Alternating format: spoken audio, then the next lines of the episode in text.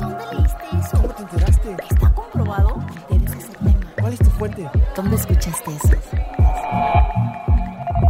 Historias para mentes curiosas.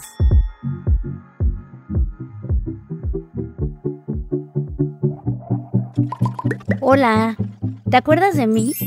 Soy Karina Rodríguez, editora general de Tech Science, la plataforma editorial de investigación del TEC de Monterrey. Me da mucho gusto compartir contigo un nuevo episodio de nuestro podcast Historias para Mentes Curiosas. Hoy hablaremos del que se ha convertido para muchos en el enemigo público número uno, el plástico. Hazme un favor, mira a tu alrededor e identifica todo aquello que esté hecho con este material. Bolsas, botellas, pegamentos, textiles, pinturas, juguetes, sillas. La lista es enorme, ¿verdad? Ahora cierra los ojos y piensa en un mundo sin plástico. ¿Cómo sería? ¿Qué es lo que más extrañarías? El uso de los plásticos se volvió tan rutinario como la respiración. Son baratos, ligeros, versátiles, moldeables y pues realmente representan una gran área de la economía del, planeta. Sin los plásticos, los alimentos se echarían a perder muy rápido y este y pues prácticamente pues también todos los alimentos producidos y la industria alimenticia sería muy cara. Te presento a las investigadoras del TEC de Monterrey, Dora Medina y Cecilia Treviño, y a Fernanda Cárdenas, estudiante de Ingeniería en Nanotecnología. Ellas nos ayudarán a entender cómo el plástico pasó de ser el material perfecto a convertirse en el segundo problema más grande que enfrenta la humanidad después de la crisis climática.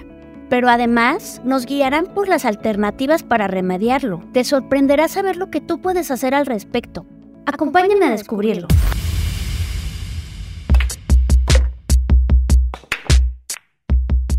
La revolución del plástico comenzó con una bola de billar, sí, así como lo oyes. En el pasado, esas esferas y muchos otros objetos como las teclas de los pianos y los botones de la ropa estaban hechos de marfil.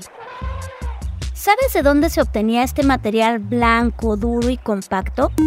Exacto, de los colmillos y la dentadura de los elefantes. Obviamente, la demanda de marfil provocó la caza excesiva de elefantes, lo que redujo drásticamente su población. Por ello, la industria del billar tuvo que buscar un sustituto. Al principio utilizaron celuloide, una mezcla de celulosa de algunas plantas y el alcanfor de la madera de ciertos árboles. Este fue el primer plástico, entre comillas, que creó el ser humano. Cecilia Treviño, investigadora del Institute for Advanced Materials for Sustainable Manufacturing del TEC de Monterrey, nos cuenta qué son los plásticos. Realmente son polímeros, o sea, son materiales que son macromoléculas. Empiezan de un monómero, una, molécula simple, y se fueron uniendo hasta formar cadenas muy largas. En la naturaleza existen de diferentes tipos de polímeros. Los más comunes es, por ejemplo, la seda, que se utiliza para la ropa, que viene de los gusanos de seda, es un polímero. Las proteínas, hay ciertos este, polímeros que están en la naturaleza, ¿ok? El celuloide es un derivado de un polímero natural y funciona para muchos propósitos. Sin embargo, terminó siendo un fracaso para las bolas de billar, pues estas eran demasiado ligeras y si se les pegaba en cierto ángulo, estallaban. Así que los fabricantes decidieron lanzar un concurso para encontrar otra solución. El ganador fue el químico belga Leo Beckland. En 1907, utilizando una especie de olla express gigante que él mismo inventó, mezcló dos sustancias derivadas del carbón mineral y del petróleo, fenol y formaldehído. Les añadió presión y las calentó. El resultado fue la baquelita, un material con propiedades nunca antes vistas, moldeable en caliente y duro en frío. Así nació el primer polímero 100% sintético y con ello la era del plástico. Our modern complex industrial world has found them insufficient and has turned elsewhere to fulfill its needs. A world of primary substances which never existed before. The aristocrats of this new realm are the phenolic plastics. La baquelita dominó el mercado de plásticos por varias décadas. sirvió para fabricar joyas, instrumentos médicos, juguetes, aparatos eléctricos y autopartes más accesibles. Habla de nuevo Cecilia Treviño. Los plásticos en general son materiales bastante económicos de producir en comparación con los metales y los cerámicos. Son materiales muy fáciles de producir. Los procesos de manufactura en forma masiva también son muy baratos. Podemos producir en segundos tapas o productos porque tanto la inyección como la extrusión son procesos continuos o semicontinuos y son muy baratos en comparación a otros procesos de manufactura.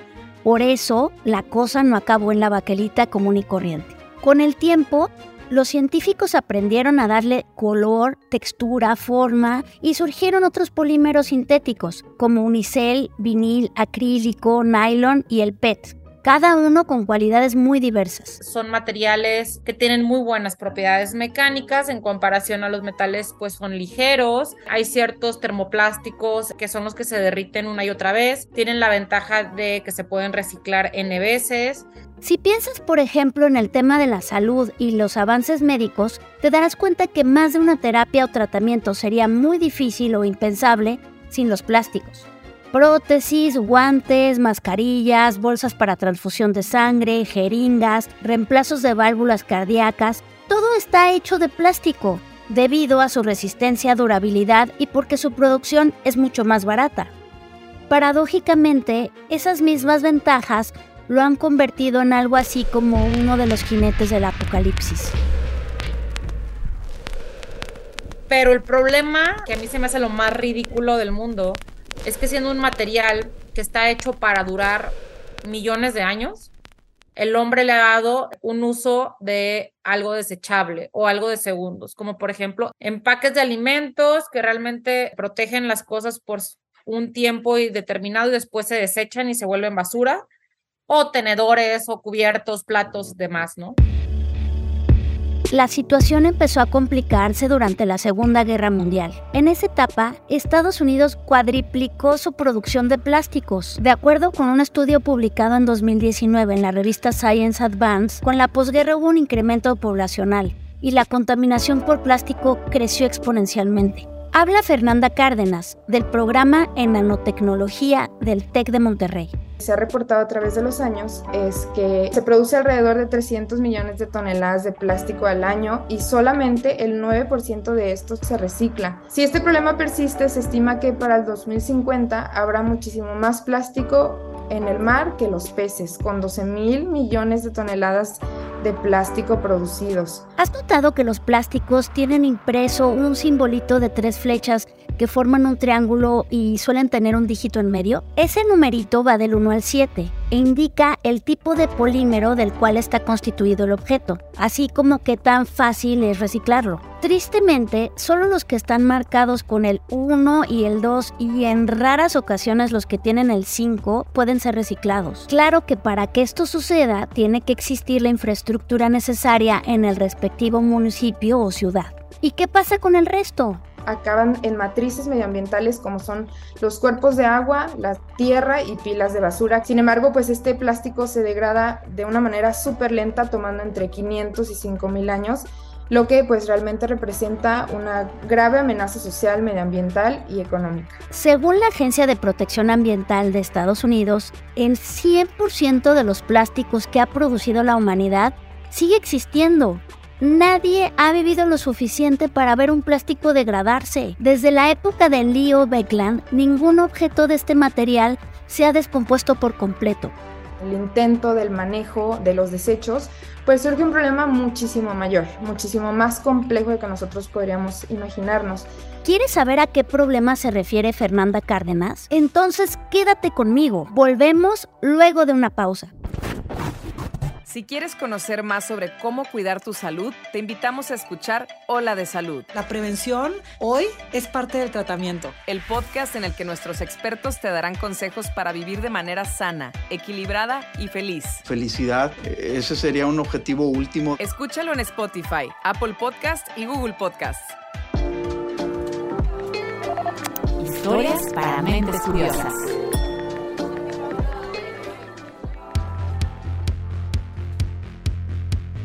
Estamos de regreso en Historias para Mentes Curiosas.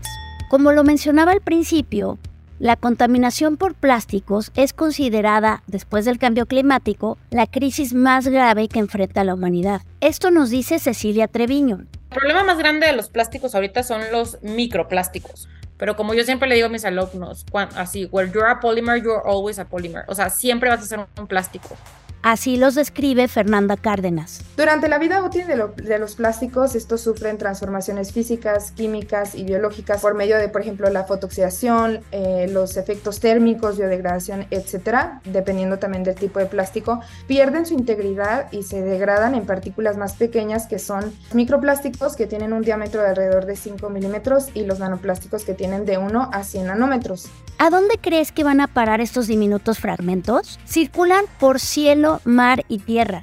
Hay rastro de ellos en la cima del monte Everest y en el fondo de la fosa de las Marianas. Y sí, como es lógico, los seres humanos no nos hemos salvado.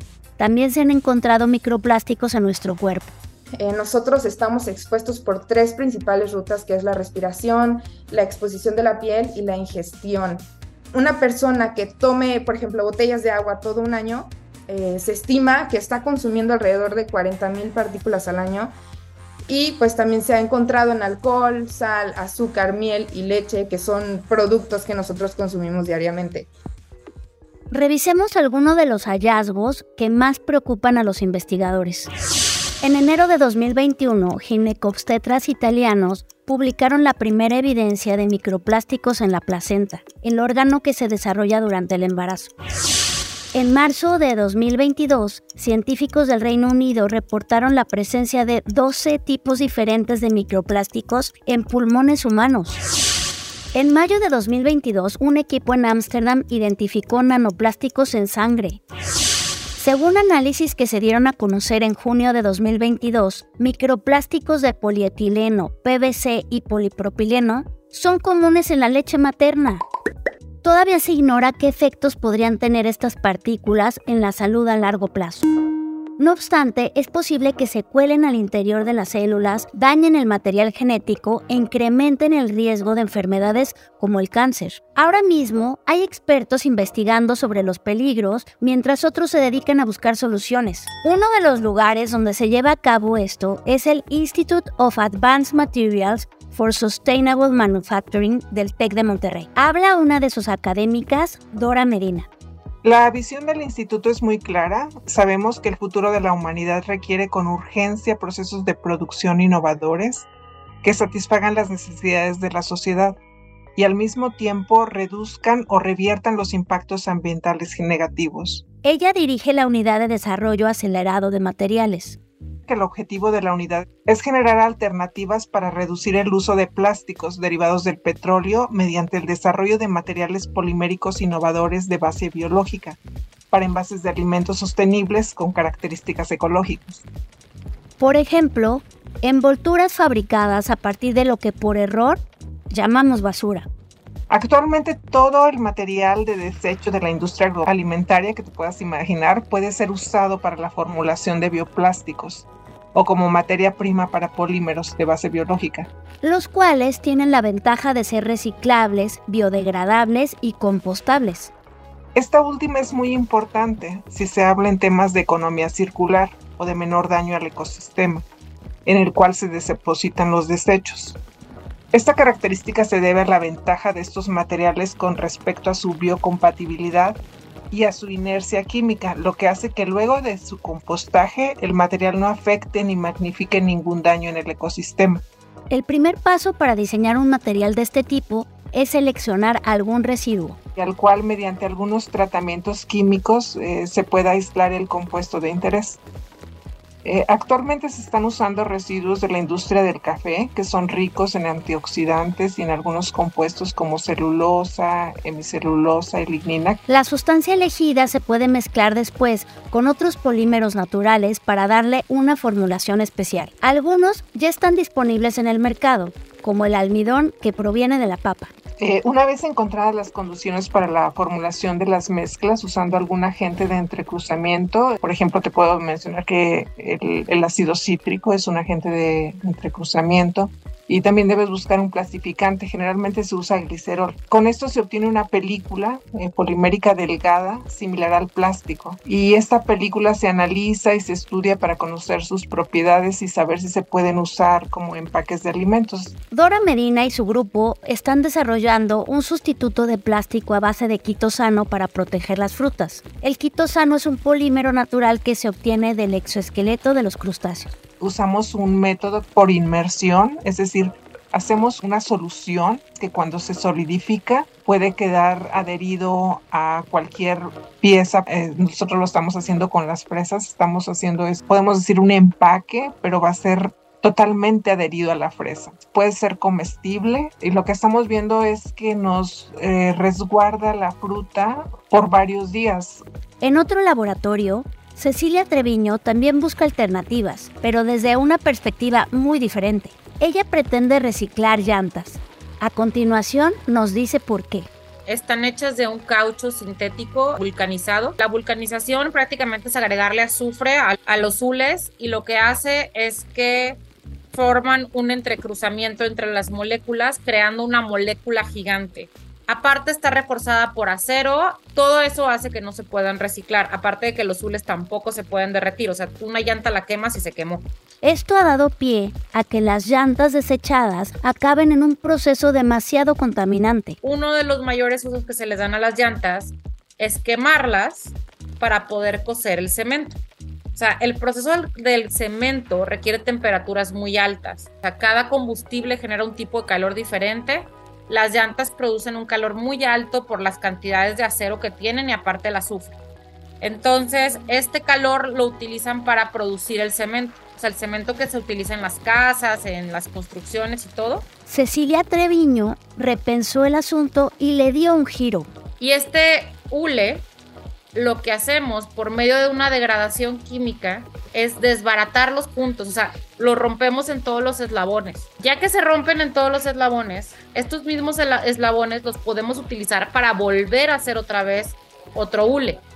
Esto abre una industria por completo. No hay manera de reciclar los hules, o sea, hasta ahorita no se puede, porque no se pueden derretir. Entonces estamos encontrando la forma de reciclarlos un tercer esfuerzo para mitigar el problema de contaminación por plásticos es el que realiza el profesor investigador del TEC, Hafiz Iqbal. Aquí nos lo explica su alumna Fernanda Cárdenas. Se han descubierto más de 90 microorganismos, incluidos hongos y bacterias, que han demostrado tener capacidad para degradar residuos plásticos in vitro. Refiere a que estos están eh, acostumbrados a un ambiente donde lo único que se le está suplementando es plástico. Y pueden aprovecharlo gracias a unas proteínas llamadas enzimas. Bueno, el mayor interés en la investigación es lograr reactores que contengan estas enzimas y las alimenten únicamente de plástico para que ellos pues puedan eh, transformarlas en, energía y sigan creciendo y, sigan degradando el plástico. Asimismo, se tiene puesta la mirada en la ingeniería de proteínas para hacer mucho más eficientes a esas máquinas moleculares como el plástico. Las nanoenzimas también eh, es una innovación muy reciente, eh, que son enzimas generadas artificialmente, que tienen una mayor estabilidad catalítica, tienen eh, facilidad de modificación, tienen procesos muchísimo más rentables. Con estas nuevas técnicas de bioremediación, nosotros podemos lograr que, por ejemplo, si la eficiencia antes era de un 50%, ahora sea de un 75%. Pero ojo, Ninguna de estas alternativas puede, por sí sola, vencer a la contaminación por plásticos. Todas presentan desventajas y limitaciones. En el caso de la bioremediación, uno de sus subproductos suele ser el dióxido de carbono, principal gas que calienta el planeta. Si basamos el manejo de plásticos únicamente en esa estrategia, estaríamos contribuyendo aún más al cambio climático. Lo que debemos hacer es combinar soluciones y sumar una serie de ajustes a nivel social e individual que abordaremos luego de la pausa. Si quieres conocer más sobre el comercio y los negocios, te invitamos a escuchar Territorio Negocios. La experiencia del cliente o del usuario es cada vez más importante. El podcast en el que hablamos sobre las nuevas tendencias de innovación, emprendimiento, finanzas y liderazgo en México y en el mundo. Escúchalo en Spotify, Apple Podcast y Google Podcast. Historias para mentes curiosas. Nos acercamos al final de Historias para mentes curiosas y queremos cerrar el episodio con una reflexión. Un mundo totalmente libre de plástico no es realista. ¿Se imaginan hacer, por ejemplo, una diálisis sin este material? Lo que sí se puede y debemos hacer es construir una nueva relación con él. Tenemos a la ciencia y tecnología como apoyo, pero no hundirnos en un mar de plástico depende más de nuestros hábitos, comportamientos y decisiones. Desde casa podemos sumarnos a campañas como las 4 Rs del Plastic Disclosure Project, que consisten en rechazar, reducir, reutilizar y reciclar. Como consumidores podemos elegir qué comprar y a quién comprarle la inclinación a, estos materiales biocompostables, que creo que son lo, más idóneo para la economía circular. Y pues a, veces puede ser que estén un poquito más eh, elevados de precio, pero si podemos inclinarnos a esta cultura, yo creo que nos veremos muy beneficiados todos. Como ciudadanos, tenemos la responsabilidad de vigilar el modo en que nuestros gobiernos están abordando el problema por ejemplo, si vas a la tienda y tú ves una bolsa y, generalmente dice biodegradable, ¿no? Y tú dices, ah, mira, pues no voy a contaminar con esta bolsa. Sin embargo, en las regulaciones que tenemos en México, pues no nos indican qué porcentaje de eh, biodegradabilidad tiene esa bolsa. Puede ser que la bolsa solo tenga un 2% de biodegradabilidad y pasa la norma, ¿no? El 98% restante está hecha a base de de estos eh, materiales no renovables, ¿no? Por ejemplo, del petróleo, y, tiene palomita, ¿no? Entonces puede ser usada en las tiendas de autoservicio. Es nuestro derecho exigir mejores regulaciones. La idea siempre va a ser reducir y no producir más plásticos. Y ahí entran las empresas que por sus intereses económicos a lo mejor no dejarán de hacerlo. Como hemos escuchado a lo largo de este episodio, resolver el problema de los plásticos es tarea de todos. Esto fue Historias para Mentes Curiosas, el podcast de Tech Science. Recuerda que nuestra misión es comunicar la investigación que hace el TEC de Monterrey, porque creemos que la ciencia es el camino para un mejor futuro. ¿Te gustó el episodio de hoy? Entonces, ¿qué esperas para mandarnos tu opinión y recomendaciones? Escríbenos al correo techscience.servicios.tech.mx. Si quieres saber más sobre los plásticos o sobre el Institute of Advanced Materials for Sustainable Manufacturing, ingresa a techscience.tech.mx donde todos los días publicamos artículos sobre investigaciones de vanguardia. Agradecemos a Cecilia Treviño, Dora Medina, y también a Fernanda Cárdenas, alumna del doctor Hafiz Iqbal. En este episodio, Daniel Melchor realizó la investigación y las entrevistas, el guion es de Carmina de la Luz y Orlando Olivero se encargó de la producción. Yo soy Karina Rodríguez. Muchas gracias por haberme acompañado y hasta la próxima.